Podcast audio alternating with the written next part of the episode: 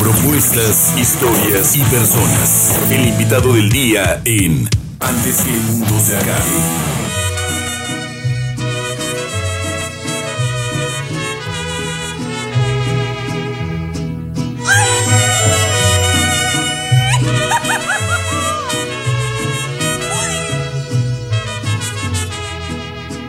Estrellita marinera.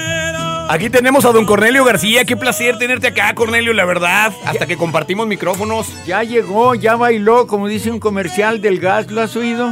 Sí. Ya llegó, ya llegó. Y luego dice en el comercial, fíjate lo importante que es la música, cómo te jala para hasta para vender. Claro, claro, sí. Los, los famosos jingles, ¿no? ¿Cómo te llevan a comprar Sí, algo? Que Sí, en inglés sí, se pronuncia jingle. Exacto. Jingle bells, jingle bells, jingle all the way. Me estaba diciendo. Bueno, primero dinos por qué esta es tu canción favorita, Cornelio. Mira, yo he sido pate perro, como dicen los chilenos, y llegué a Nueva York después de haber vivido seis años en California. Y llegué a Nueva York, ya había terminado mi carrera en la UNAM y ya andaba yo mm, buscando la manera de cruzar el charco para ir a París a ver a la, la Mona Lisa, era mi obsesión. Y además los maestros de artes plásticas nos decían en San Carlos, cuando terminen su carrera no le busquen, váyanse a París. Ahí está todo lo pintado y por ser pintado. Entonces, pues era como una obligación de conciencia. A ver, ya terminé mi carrera, yo voy a Nueva York, lavo platos y, y ahorro y cruzo el charco. Pero como siempre las faltas llaman, pues no lo pude evitar y me gasté el dinero que había ahorrado para irme a París. Ok. No, mira, estando en Nueva York, ¿Qué, cuál, cuál problema en la vida, no? nada. Qué maravilla. No, además vives de gorra. Sí. Si cantas con tu guitarra, el casero no te cobra, y menos si es de Michoacán. Y luego, este, pues, eh, te dice, mire, ya tengo 10 niños, con uno más. ¿Qué Como quiera. No, usted suba a comer con mi esposa al, al cuarto piso, ahí están comiendo los otros 10, como los apóstoles casi. Suba a comer. Y, y yo casi siempre he vivido de, co- de gorra, fíjate. Fíjense que, déjenme decirles que, que Cornelio merece toda mi admiración y les voy a decir por qué. Porque eh, tienes una mezcla muy interesante, Cornelio, porque tú eres una persona de rancho, del mariachi tradicional, de todo esto, pero luego te vas a estudiar a la UNAM, a San Carlos, luego te vas a vivir al Gabacho, a, a- a California, a Nueva York, o sea, tienes una mezcla cultural muy interesante. No, y bien, viví en París también de gorra, no digo con quién, pero viví de gorra dos años en París. O sea, después de Nueva York sí te fuiste a París en algún momento. Sí, en, la- en la segunda vuelta, Órale. en lo más barato que había, Icelandic Airlines, $200 a ticket. Y a fuerzas- 200 dolaritos y te fuiste allá. Sí, y llegué con 500 allá, a, a- a París. Dije, ¿y ahora qué hago? Me entraron los nervios. Y, me- y dije, ¿qué hago con 500 dólares? Y luego... ¿Cuántos ¿qué? años tenías? Tenía 25. Estaba chavo. Sí, chavito. Porque en esa época no se usaba tanto que la gente viajara. Ahora sí, pero en esa época no. Mira, los artistas siempre han viajado, aunque sea de pol- polizontes, debajo de un av- avión por ahí donde va la hélice o en los barcos, pero han tenido fama de viajar para acá y para allá. Pues no ves a todos los impresionistas. Yo fui a Arles, Arles Ajá. de Aventón, por poco y me rajo, pero bueno, dije, no, yo tengo que ir a Arles, o Arles dicen en español, Ajá. a donde se cortó la, la oreja el pobre de Van Gogh por una prostituta. El atormentado. La Colombe. Bueno, era bipolar. Sí, sí. Entonces sufría mucho, era pelirrojo. Fíjate que ahora que me acuerdo, no digo nombres, pero en un ranchito, un muchacho que, que era pelirrojo, son muy sensibles. Entonces invitó a bailar a una muchacha y ella lo despreció, no quiso y la jaló y bailó porque bailó a fuerzas. Órale. Hubo bronca luego con sus hermanos y así acaban las tragedias de los corridos, pero son muy sensibles. Y Van Gogh era muy sensible y como que muchas mujeres, es mal decirlo, pero que como, no, como que no quieren estar con ellos por alguna razón. Y entonces, pues, a él lo despreció hasta su prima hermana, oye, fue muy desafortunado en el amor. Y entonces, pues, para mí, que de ahí viene como el grito o, o- o el alarido de Munch, para mí, una obra tan sencilla, y, y me acordé de mi maestro de, de, de escultura Asunzolo, que decía, la difícil sencillez Exacto. o sea, ese, ese alarido de Munch tan tan sobrio, tan sencillo, y fíjate cómo todos lo conocemos. Y todo transmite. Y inmediatamente Todo. te acuerdas, ¿no? De la Sí. pintura. No, bueno, es un atardecer y él va con una pareja y dice, adelántense, yo me voy a quedar aquí en el puente. Se sienta a meditar y casi oye los gritos de una hermana que estaba internada en un psiquiátrico ahí cerca. Y entonces él sufría mucho y también otro que sufría de, de- de desamor. Pues es que en esta vida si no te arriesgas no ganas. Y mucha gente tiene miedo a amar. Hasta hay canciones. Claro. Oye, oye, Cornelio, ahorita que estábamos platicando, digo, antes de, de poner rolas y eso, yo, yo he visto fotos tuyas en Nueva York y cuando estaba chavo con la greña larga y la barba acá largona, te dejabas la greña y la barba Pues y todo. yo fui hippie, balín, pero hippie. ¿Por qué, Balín? Bueno, porque, porque íbamos, eh, íbamos a, a, a sitio universitaire. La ciudad universitaria estaba cerca de donde yo vivía. Pobre, pobre y bohemio, pero vivía en le 13e arrondissement. El distrito 13 Ajá. de París. O sea, me iba caminando a las dos que salía de cantar en, en la connaissance de la guitarra, el conocimiento de la guitarra, o le bateau ivre, el barco ebrio, de un talbo del aire, creo que era, era un poema de no sé de quién, el barco ebrio. Y ahí cantábamos en las noches Federico Ávila y yo, un compañero de artes plásticas en la UNAM. Y ahí hicimos un dueto y fue a vernos a Atahualpa Yupanqui una vez. Ah, qué buena onda. Sí, me presentó a su esposa, güera, güera, y él era, era zurdo, sabías, para la guitarra, y que nos saluda y que dije yo, ¿cómo que Atahualpa? Hasta le hice una pregunta, dice, le dije, oiga, disculpe, ¿por qué me da sueño después de, de- de cenar y luego que salgo a cantar en, en, en escenario?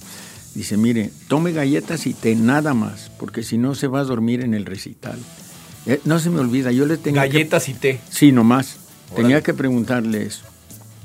Y conocí a muchas gentes célebres estando en París. Hasta Irene Papas la vi salir de un restaurante chaparrita de Levi's, muy guapa.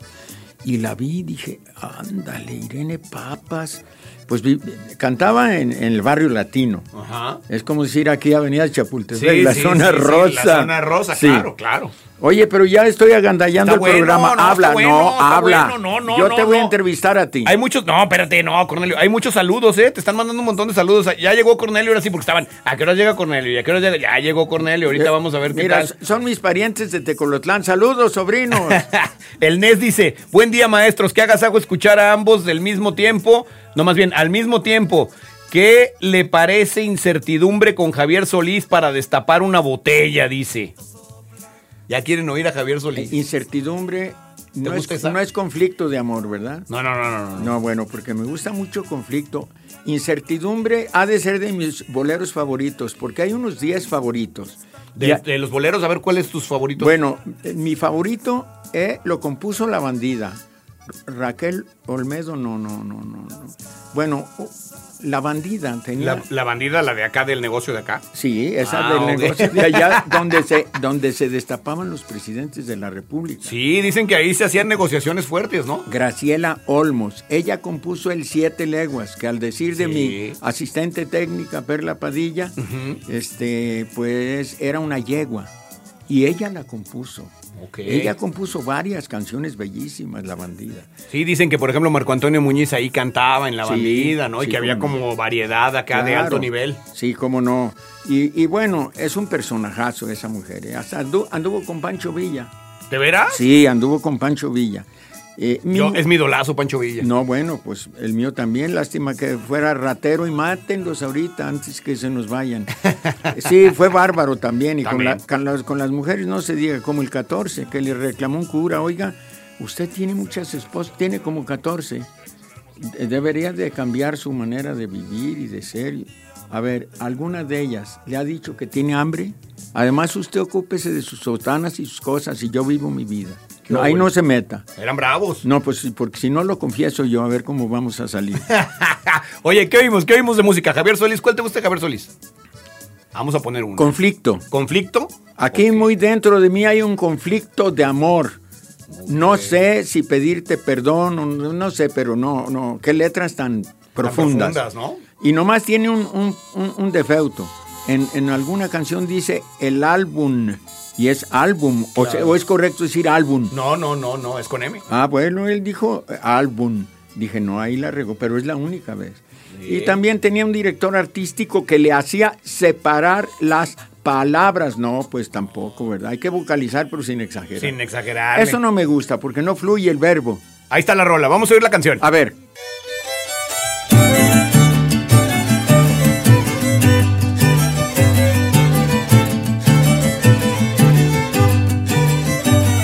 Ya estabas platicando acá con Cornelio fuera del aire de, de- de lo, de lo bueno que es viajar, ¿no? Lo que deja de... de- ¿qué, qué te ha dejado a ti viajar, Cornelio? No, tú dijiste viajar. Viajar. Ah, no, no, viajar, desde luego.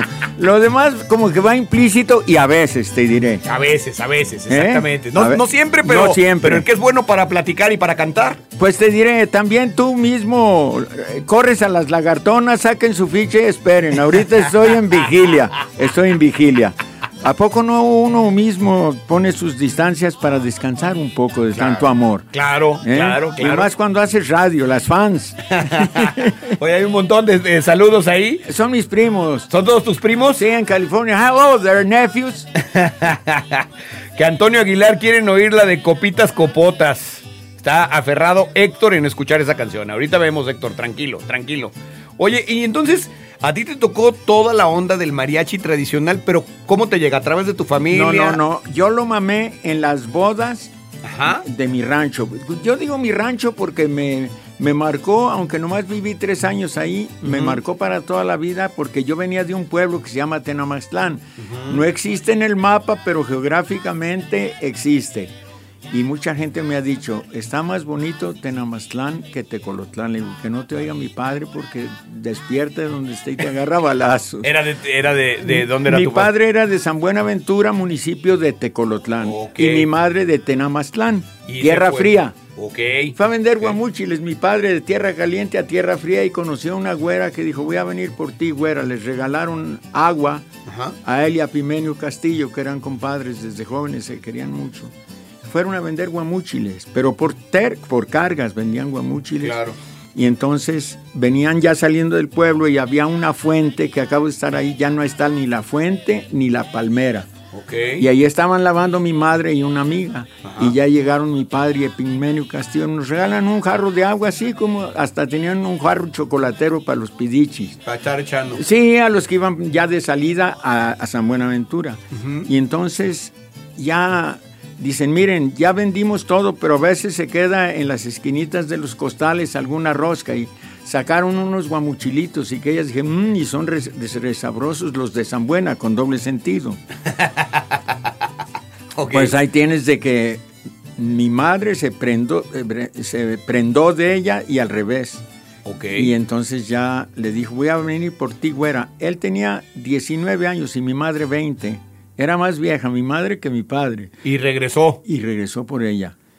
A caballo, se casaron, noviaron, luego se casó con él al civil y luego a la iglesia. Pero como tuvo un, un, un novio que era poeta del pueblo y se emborrachaba todos los domingos, en el hecho de muerte le dijo a mi madre que le jurara que iba a dejar a Massimino.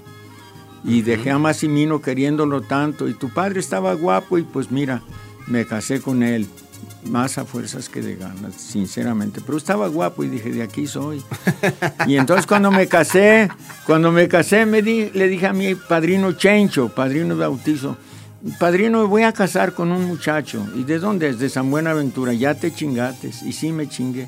De plano. Sí. ¿Pero por qué le decía ya tenían fama o qué? Bueno, de enamorados. ah, ok, de valientes. No, pues No, estaba complicado. no, estaba complicado. Mira, no es lo mismo nacer en un pueblo de Jalisco que en un rancho de Jalisco, una aldea. ¿Cuál es la diferencia, Cornelio? Bueno, eh, la aldea, el rancho, para entendernos, no estamos en España, el, el rancho este, es más espontáneo, todo. Para empezar, vives con los elementos.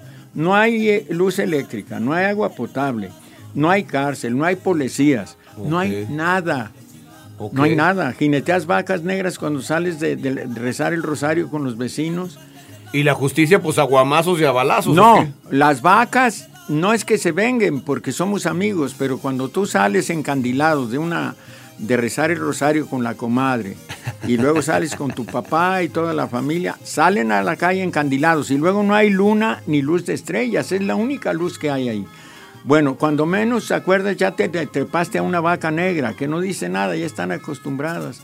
Entonces te subes a la vaca, te bajas y ella ni se mueve, sigue reposando ahí en la noche. Ok. Pero de seguro va a haber una cuacha que la vaca ya dejó ahí sus recuerdos en el suelo y metes el guarache en la caca fresca. Ajá. Pero bueno, llegas a tu casa y lo lavas ahí en la pila y ya no hay ningún problema. Ok. Pero, pero bueno, es una vida muy bonita, muy inmediata y desde niño sabes lo que es el fuego, el agua, el viento y otro elemento que se me olvida, la tierra. La tierra. Básica. Claro. Entonces yo ahí aprendí mucho de lo que es vivir como un hombre de las pie- de las cabañas. ¿Cuáles cabañas? De las... De las cavernas. Eso, casi. eso quise Sí, decir. sí. Sí. y- Muy simple. Muy simple. Eso me gustó mucho. Tenamaztlán, mi tierra natal, ya tenía luz eléctrica. Aunque sea un ratito, pero había luz. Y es otra mentalidad, Cambian. sí. Y, y luego te platico, ¿qué nos dice? Oye, es que dice aquí, saludos Tavares, que Cornelio relate el encuentro del lunes pasado con su primera novia, dice Sergio Muñoz. Que, Ah, que- ah. que- que co- contaste cuando te encontraste con tu primera novia. Sergio Muñoz es un gran amigo, un saludo. Él nos invitó allá a Punta Pérula. Órale. Y la pasamos rete a gusto, tantas atenciones, tantos mangos. Eh, muchas gracias por todo, Sergio. ¿Cuál primera novia? Pues, Pues es que, que... contaste de cuando te encontraste con tu primera novia.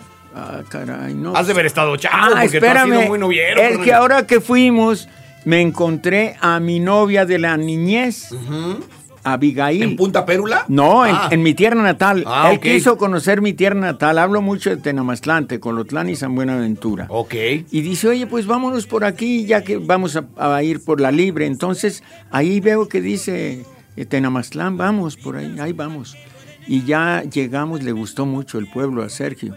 Y es un Sergio, es un pueblo muy bonito. Y él me llevó a la, a la plazuela de Don Ambrosio, que es donde yo pasé mis primeros años. Ok. Uno de tantos, porque cambiábamos de casa muy seguido. Mi padre no tenía casa, vivía como yo, pagando renta, pero libre, como los opilotes. Eso. Bueno, y entonces ahí tienes de... ¿Sabes por qué son tan libres los opilotes? ¿Por qué? No tragan carroña.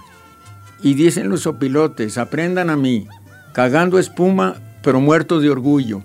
Y bueno, no comen carroña ni nada, pero pues pobrecitos, ya no traen nada en la panza, pero no comen carroña. Y yo creía que sí. Yo también, no. yo creía que No, yo también, pero no, un señor que nos vio en el rancho, don Nacho Cueva nos vio en el rancho tirándoles pedradas a los opilotes que estaban comiendo un caballo viejo ahí tirado y nos regañó. No les tiren a los opilotes, si los espantan, ¿quién se come los caballos muertos del arroyo? Se echan a perder. No nos regañó y aprendimos una lección.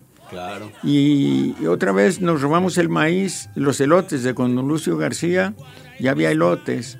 Y pues yo ya tenía coche y les dije, muchachos, estábamos viendo desde la loma de mi tía Nicha el rancho tan bonito y las, tu novia cuando va al baño, todo ves desde arriba. todo pues. Tu novia cuando va al baño. Bueno, es que el baño es el corral. Claro, claro, claro, claro. Y te toca verlo. Si estás No, arriba, te toca ver. No, y te dan una vara para los puercos y Ajá. luego agarras olotes. El olote es el papel higiénico. Ajá. Los olotes ya secos, Sí, obviamente. sí, sí, sí. Con eso. No, bueno, es que la vida del rancho es lo que te digo, ese es, er- es el papel higiénico. Y vas al corral y te llevas Sí, una vara en la mano para los puercos, porque si no te tragan. Sí, para que no vengan. Sí, sí, sí, claro, claro. Sí, sí, Oye. ¿y hasta los cuántos años viviste ahí, Cornelio? Así de- en de- Tenamaztlán yo nací el 43, un día de la Candelaria. Casi siempre me la paso haciendo entrevistas en los pueblos que celebran el 2 de febrero. Lo sé. Sí, y ahí nací el 43, un 2 de febrero.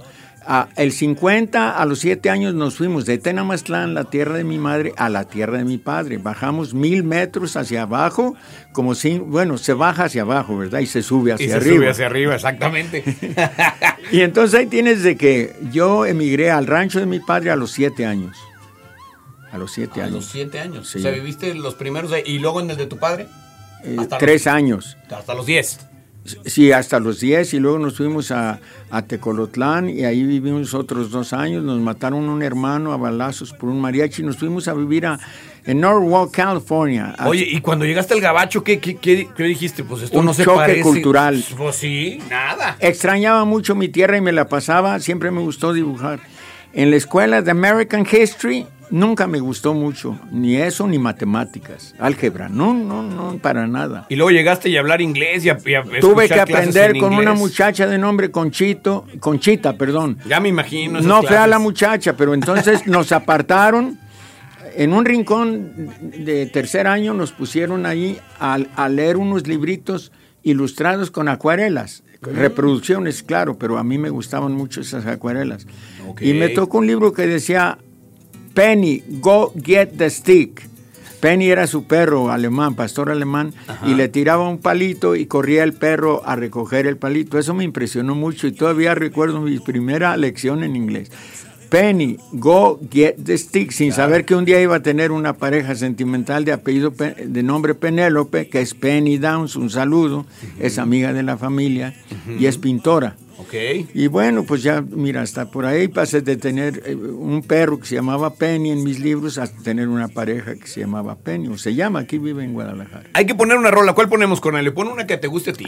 Mira, yo quiero Estrellita Marinera con Tony Aguilar y el Mariachi México de Pepe Villa sin sordina, porque a veces le ponen Sordina sordina. en la trompeta. Sí, para, para el bolero íntimo es mejor con sordina para no hacer tanto ruido. Ok. Todo tiene su que ver. Y cuando se trata del mariachi completo, le quitan las Bueno, para los son sones jaliscienses. Ok. O para una polca de Pepe Villa y su mariachi, buenísimo. ¿Tú qué instrumentos tocas? Yo toco la puerta. Luego toco la vihuela, la quinta de golpe que toco en mi mariachi tradicional, contratos al 37, 28, 24, 82. Y, y entonces ya este, yo toco la vihuela, la quinta de golpe, la guitarra, el organillo de boca y qué más. Pues es todo. un- toqué un poco de guitarrón con los 13 pesos que me quedaban en, en- en San- en- cuando estudiaba en el DF. Tenía ganas de un guitarrón y 13 pesos era un dineral. Me fui a Garibaldi y le dije, véndame su guitarrón. No, está muy caro. ¿Cuánto vale? 13 pesos. Ahí le va. Como estos. Mis ahorros y, y aprendí un poco. No sale callo en el pulgar derecho de tanto jalar las cuerdas o los, o los dedos de, de la mano derecha, no. Te sale callo aquí, en, en- ¿cómo se llama esto? De la muñeca de la mano, la palma de la la mano. palma, sí. Pero porque te apoyas en el guitarrón para jalar las cuerdas que chicotean bonito y ahí te sale un callo. Como los violinistas hay que operarlos a veces de aquí, de su mentón. Sí, de la parte de la mandíbula. De claro. tanto ensayar, 8 o 10 horas ensayando, pues le sale un callo. Oye, entonces, ¿en qué íbamos? Ah, hay que poner la canción. Estrellita Marinera con Tony Aguilar y el Mariachi México de Pepe Villa. Luego les digo por qué me gusta tanto. Ok, venga. Cornelio García está hoy aquí antes que el mundo se acabe. Por favor, porque al paso que vamos, Rolota. ¿Cómo se llama el mariachi? Mariachi México de Pepe Villa sin sordinas, porque lo, lo que escuchamos antes con, con Javier Solís, eh, él se hacía acompañar de los mensajeros, del Mariachi México de Pepe Villa y de un mariachi que dirigía un señor de aquí de Tonalá, eh, que yo tuve el gusto de entrevistar a su hermano, que era violinista ya jubilado aquí en Tonalá, y dice, yo, yo soy hermano de, de, de Arcadio Elías, eh, el grupo que acompañaba en muchas grabaciones a Javier Solís. Ok. Mariachi Nacional de Arcadio Elías y, y jalisciense. Como siempre, el, el buen mariachero ha de ser jalisciense. Se oye feo decirlo, pero hay mariacheros en Jiquilpan, Michoacán, también la tierra de, de Lázaro Cárdenas. Hay también, pues mariachi en Guanajuato. Claro. La mejor trompeta de, del Vargas era la de Miguel Martínez. Él nació en Guanajuato. ¿Sí será el Vargas el mejor mariachi de la historia o no? Eso es, eh, eso es mercadotecnia. Ok. Rubén Fuentes estudió en el Conservatorio Nacional y está viejito y sigue dirigiendo artísticamente al Vargas, porque él sabe teoría de la música. Ok. Él hacía los arreglos al Mariachi Vargas. Era muy bueno, pero no me gusta que digan el mejor del mundo, porque en ese mismo tiempo, en ese tiempo había otro mariachi menos conocido, pero tan bueno como el Vargas, y no es que más para mi gusto. Ok.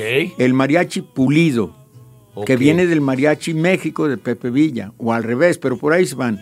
De todas maneras, los elementos son muy parecidos. Mira, el Mariachi México de Pepe Villa tenía dos trompetistas de apellido Ramírez, parientes míos, pero... Y luego todos los mariacheros tienen apodo, men- menos Toño el Globo. y hay más todos. Todos tienen apodo. Y entonces en mi pueblo había un señor que le decían el chilón.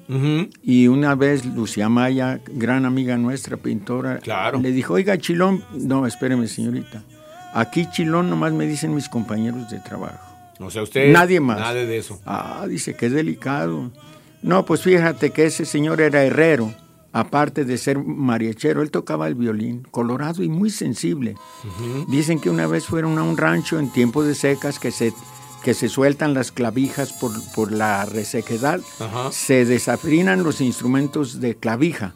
Entonces fueron a un rancho y estaban ahí dándole y, y ahí tienes de que se aflojaban las cuerdas y, y como los rockeros se desesperó y agarró el violín y lo estampó, como dicen allá, contra las piedras del, del, del- del lienzo del corral y lo rompió y se fue bien enojado. Ya no tocó. Ya no tocó de, de que no lo podía afinar. No, era muy temperamental ese hombre. Órale, órale, órale, órale. El caso es que yo me sé mucho de la historia de, de- de los mariacheros porque yo el mariachi lo mamé de niño en mi tierra natal y en el rancho de mi padre. Había una boda, a fuerzas había dos cosas, birria, Y mariachi. arroz colorado y mariachi de seguro. Hasta los más pobres contrataban un cuarteto, dos violines, vihuela y guitarrón, guitarrón pero había mariachi y, y había birria. Oye, oye, Perdón. Cornelio, vas a salir en, en Poderoso Victoria, ¿no? También el. el Yo cine. soy Don Lupe. Afortunadamente no había guion para mí, nada, ni a mi esposa Mati, que es una actriz de allí del barrio. Y no había nada. No decimos una sola palabra y qué bueno, porque ya me han corrido, ya me han corrido porque aunque le macheteo porque toco la guitarra en I Speak English, Ajá. pues en mariachi gringo yo iba a ser el protagonista, pero me dijo el, el director, mire, di- disculpe, pero usted no es actor. Fíjese, le dejé una tarea de este guion que sí es mucho, pero esa es la estrella principal. Entonces no se aprendió ni macheteándole a la parte que le tocaba decir hoy de memoria.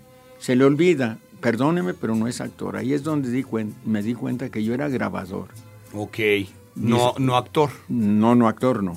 Y mi mujer me dice, también eres locutor. No, no, no. Locutor de algún modo, pero locutor sinceramente de profesión no. Claro. Todos tenemos un talento o algo para ciertas disciplinas artísticas, Sí. pero otras nomás no se nos dan. ¿no? Así pasa. Necesitas preparación. Exactamente. Para todo. En, en, en Poderoso Victoria, entonces, no dices, pero sí sales. No salgo y, y balbuceo los chismes con mi mujer, Ok. que es una actriz profesional de ahí del barrio. ¿Y cómo estuvo la, la experiencia ahí con el Raúl Ramón? y No, esta- aprendí muchísimas cosas que en mi vida había visto y yo había hecho. Siempre me invitan a, a hacer, a, a hacer partecitas, aunque sea de segunda categoría, en, en- en varias películas, que no serán famosas, pero yo participé. Me gusta mucho el cine por mi padre, que ya te platicaba, era el Million Dollar. y, y entonces, desde, desde siempre estuve en los medios, hasta en África. Yo iba al Canal 8, que era el único canal de televisión en Lusaka, Zambia, con mi mariachi Lusaka. Órale. Y, y bueno, éramos cuatro nomás. Y a falta de guitarrón, Austin Chindongo tocaba el tambor africano. Y ahí fuimos improvisando. O sea, en, en vez de, en vez de guitarrón tenías el tambor y hacía, y hacía la misma figura, pues. Más o menos, sí, los Órale. el fundamento. Dicen, eh, por el río del Naguanchi no dejan pasar ni un güero porque le quitan el cuero para la caja del mariachi. ¿Qué? Cocula. Son versos populares. Bueno ese. Sí, y entonces ahí este, se usaba en un tiempo una caja, o sea, como un, un- un tambor redoblante, no sé qué sería. Sí. Pero en un tiempo se usó el, el tambor redoblante, una tamborzota. También en el mariachi. En vez de guitarrón. Fíjate. Es una de las variantes, o guitarrón y tambora. Para dar la base. Sí. Dice, qué pláticas tan más perronas las que no enfadan. Saludos al maestro, dice el boicot. ¿Qué tal? Y luego dice por acá, el taller del Kruger. Padrino, dile al tío Corne que saque la chora. La chora interminable. Es La que, chora, la Oye, chora pero interminable. mira, yo a ustedes no los dejo por nada en el mundo. Mis carnales, son mis carnales. No, Aparte, no, Trino y Gis los, los quiero, los quiero. Claro, los cómo no, son Sí. simpatiquísimos. Bueno, no, no tanto, pero sí los queremos. Bueno, a mí también me caen gordos, pero uno por uno. De todas maneras. Mm. Un abrazo al Trino y a. Bueno, me pagan mi Uber. Le digo, viven muy lejos, su, su estación quedó en casa de la Chin. No, la pusieron muy lejos. No, páguenme mi Uber y voy y vengo, pero usted, sí, cómo no, Cornelio, ¿no quieres algo más? No Pues, te dieron nada de fumar porque son muy oh, bravos aquellos. Eso crees, y Cuando íbamos a afinar la guitarra ya tras bambalinas en la oscuridad, a querer- querer- íbamos a tronarnos los dedos. Ah, ok. A quemarle las patas a no sé quién. Ey, decía Lalo Guerrero, vamos a tronarnos los dedos, diría yo. Lalo Guerrero. Oye, amigo, y cuando llegaste a Estados Unidos, el rock and roll, ¿qué te acuerdas del rock and roll? Mira, yo iba del rancho de oír a Tony Aguilar, Pedro Infante, puras victrolas. En mi rancho no había luz eléctrica, entonces había victrolas. Había tres en todo el rancho. En cada zangarrito. Que son los, los fonógrafos que les dabas como cuerda. cuerda. No, pues si no les dabas. y si les dabas mucho. Entonces tenías que tantearle el agua a los camotes y al volumen. ¿Te acuerdas cómo era el volumen? sí, ¿Cómo sí, era? Según yo, el- le, le dabas al mismo tiempo y el volumen lo ibas modulando también de acuerdo al disco, ¿no? No, ¿qué ibas a modular? No. ¿Cómo era? Eran las puertecitas de, de tu consolita. Ajá. Dos puertas. De, de roble americano, American Oak. Y, y- y- le abrías y le para cerrabas. que sonara más o menos. no, pero es cierto. Claro, claro, se abre el sonido. No, sí, si le abres, pues, y, y le vas, era el volumen. Órale. A mí me tocó todo eso de niño. Qué buena onda. Me tocaba ir, eh, me gustaba ir al- al- a la tienda de Hildegarda y a cinco centavos me ponía adiós madre querida, te vas, me dejas triste en este mundo lleno de penas y dolor. Ya me gustaba actuar. Me decían en párvulos, que es el kinder de allá a los siete años. Cornelio, ahí vienen los del grupo B. Dice que se te había muerto tu mamá, ándale, ya van a llegar. Y me, me ponía mi, mi, mi- me pusieron otro de mis sones favoritos. Mira, y entonces ya ponía mi cabeza en el pu- pupitre o mesabanco, Y decía. te ponías a llorar. a llorar.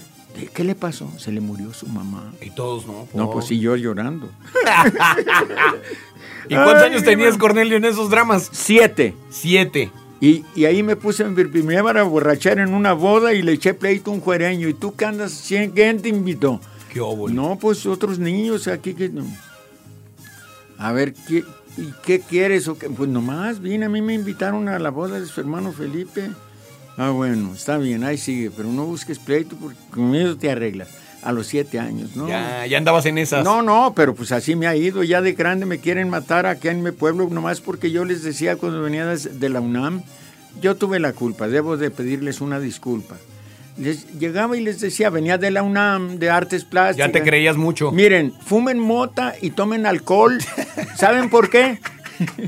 ¿Por qué? Para que de grandes no les digan y no les cuenten. Claro. Es, que mi padre desde chiquitos nos da un taponcito de tequila sausa para que vaya- vayamos aprendiendo y que no nos vayan a llevar por ahí y nos den alcohol sin saber que estamos tomando y nos emborrachenos. Claro. Y entonces todo, hay códigos en el rancho. Claro. Y entonces, pero pues después ya hace poco en, en un, me quería matar un señor que dice, yo tenía 10 años cuando salió con sus tonterías. Ah, qué bárbaro. Y bueno, pues este se puso medio feo el asunto, pero bueno, yo me gusta más correr que enfrentar, ¿no? Más vale que digan aquí corrió. Sí. Oye, oye, Cornelio, pero no nos dijiste del rock. Llegaste Ah, entonces allá mira. y qué. ¿A qué Bueno, yo te decía que, una? que llegué escuchando música de Victrola, el, el dueto Azteca, las hermanas Padilla, Miguel Aceves Mejía, Ajá. y grabaciones del 48 con los charros de Atotonilco. Órale. Y luego, pues yo traía toda la jerga de, de la música ranchera del rancho en Victrolas.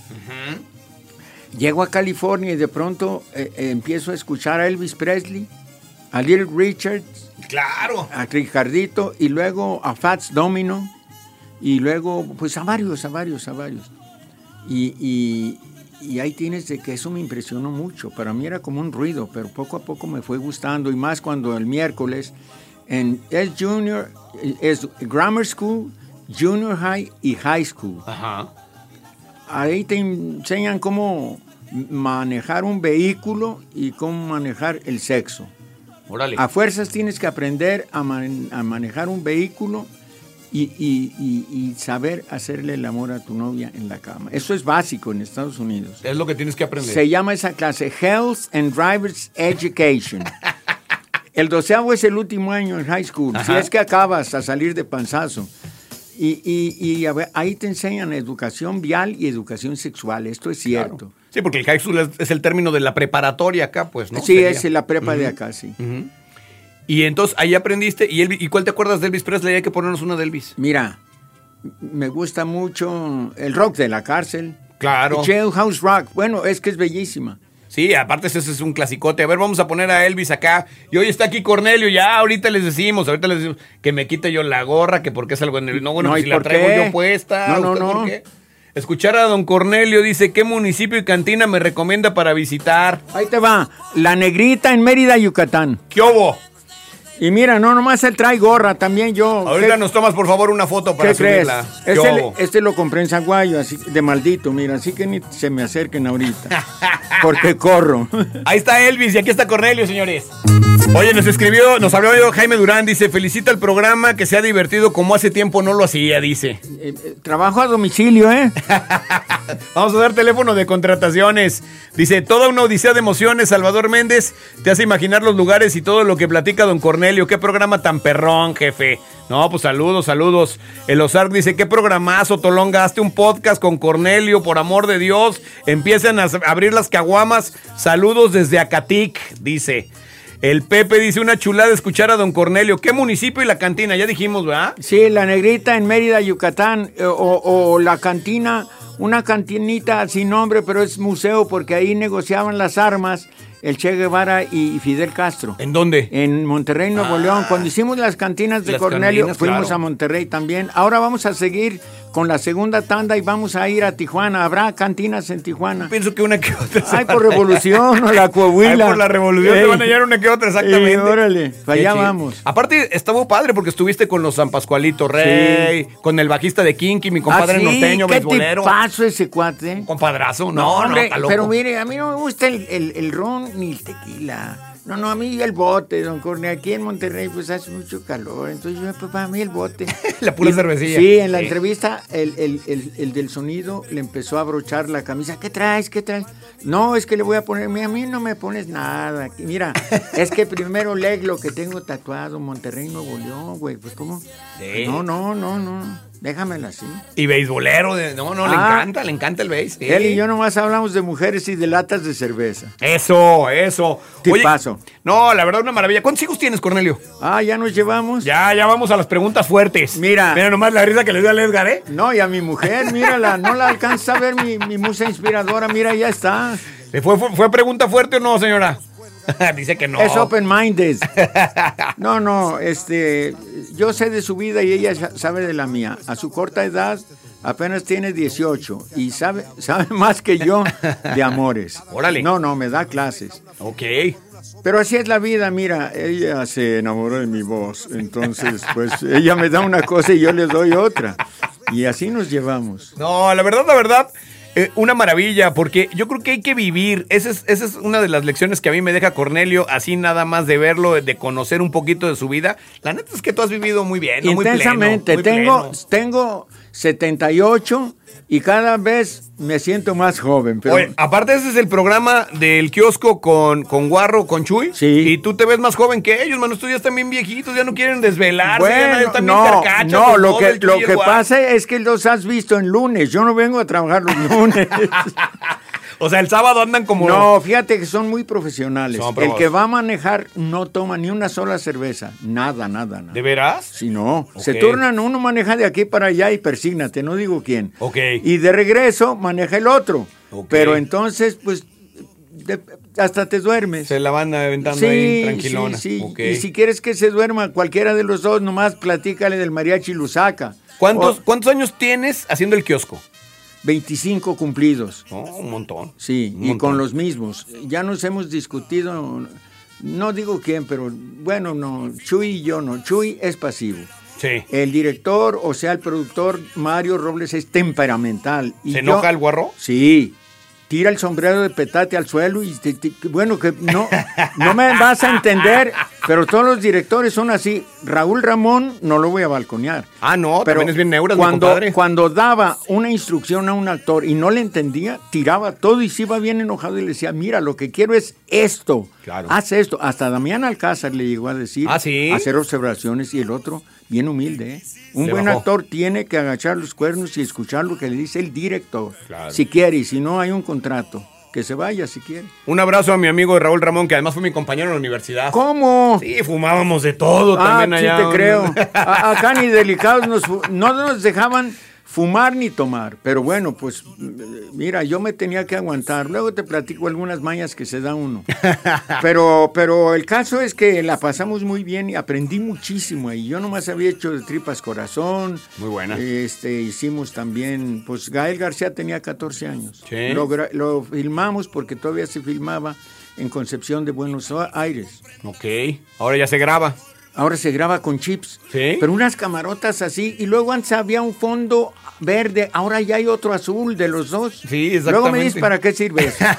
Oye, muchas gracias por venir, Cornelio. La neta, un placer de programa. Hay que repetirlo, ¿no? Pronto. Yo creo que sí. Y luego, como eres mi patrón aquí en la empresa. No, pues- no. no, no, espérame. Fíjense bien, yo le doy las llaves del sistema, Cornelio. Se lo dije desde el primer día que platiqué con no, él. Pero que yo- abra, cierre, no, que corra el chuy, que corra no, el guarro, no, no, que corra... No, son los que me dan de comer. Ah, ok, No, bueno. pero yo te dije y no, ni me pelaste. Te dije, yo quiero un, un carro deportivo. Exacto. He exacto. oído hablar que unos Ferrari que corren mucho. Ándale, gobernador, ponte las pilas. Mira, con un bochito, como el expresidente de Uruguay, con eso tengo y que se legalice ya que el asunto. Exacto.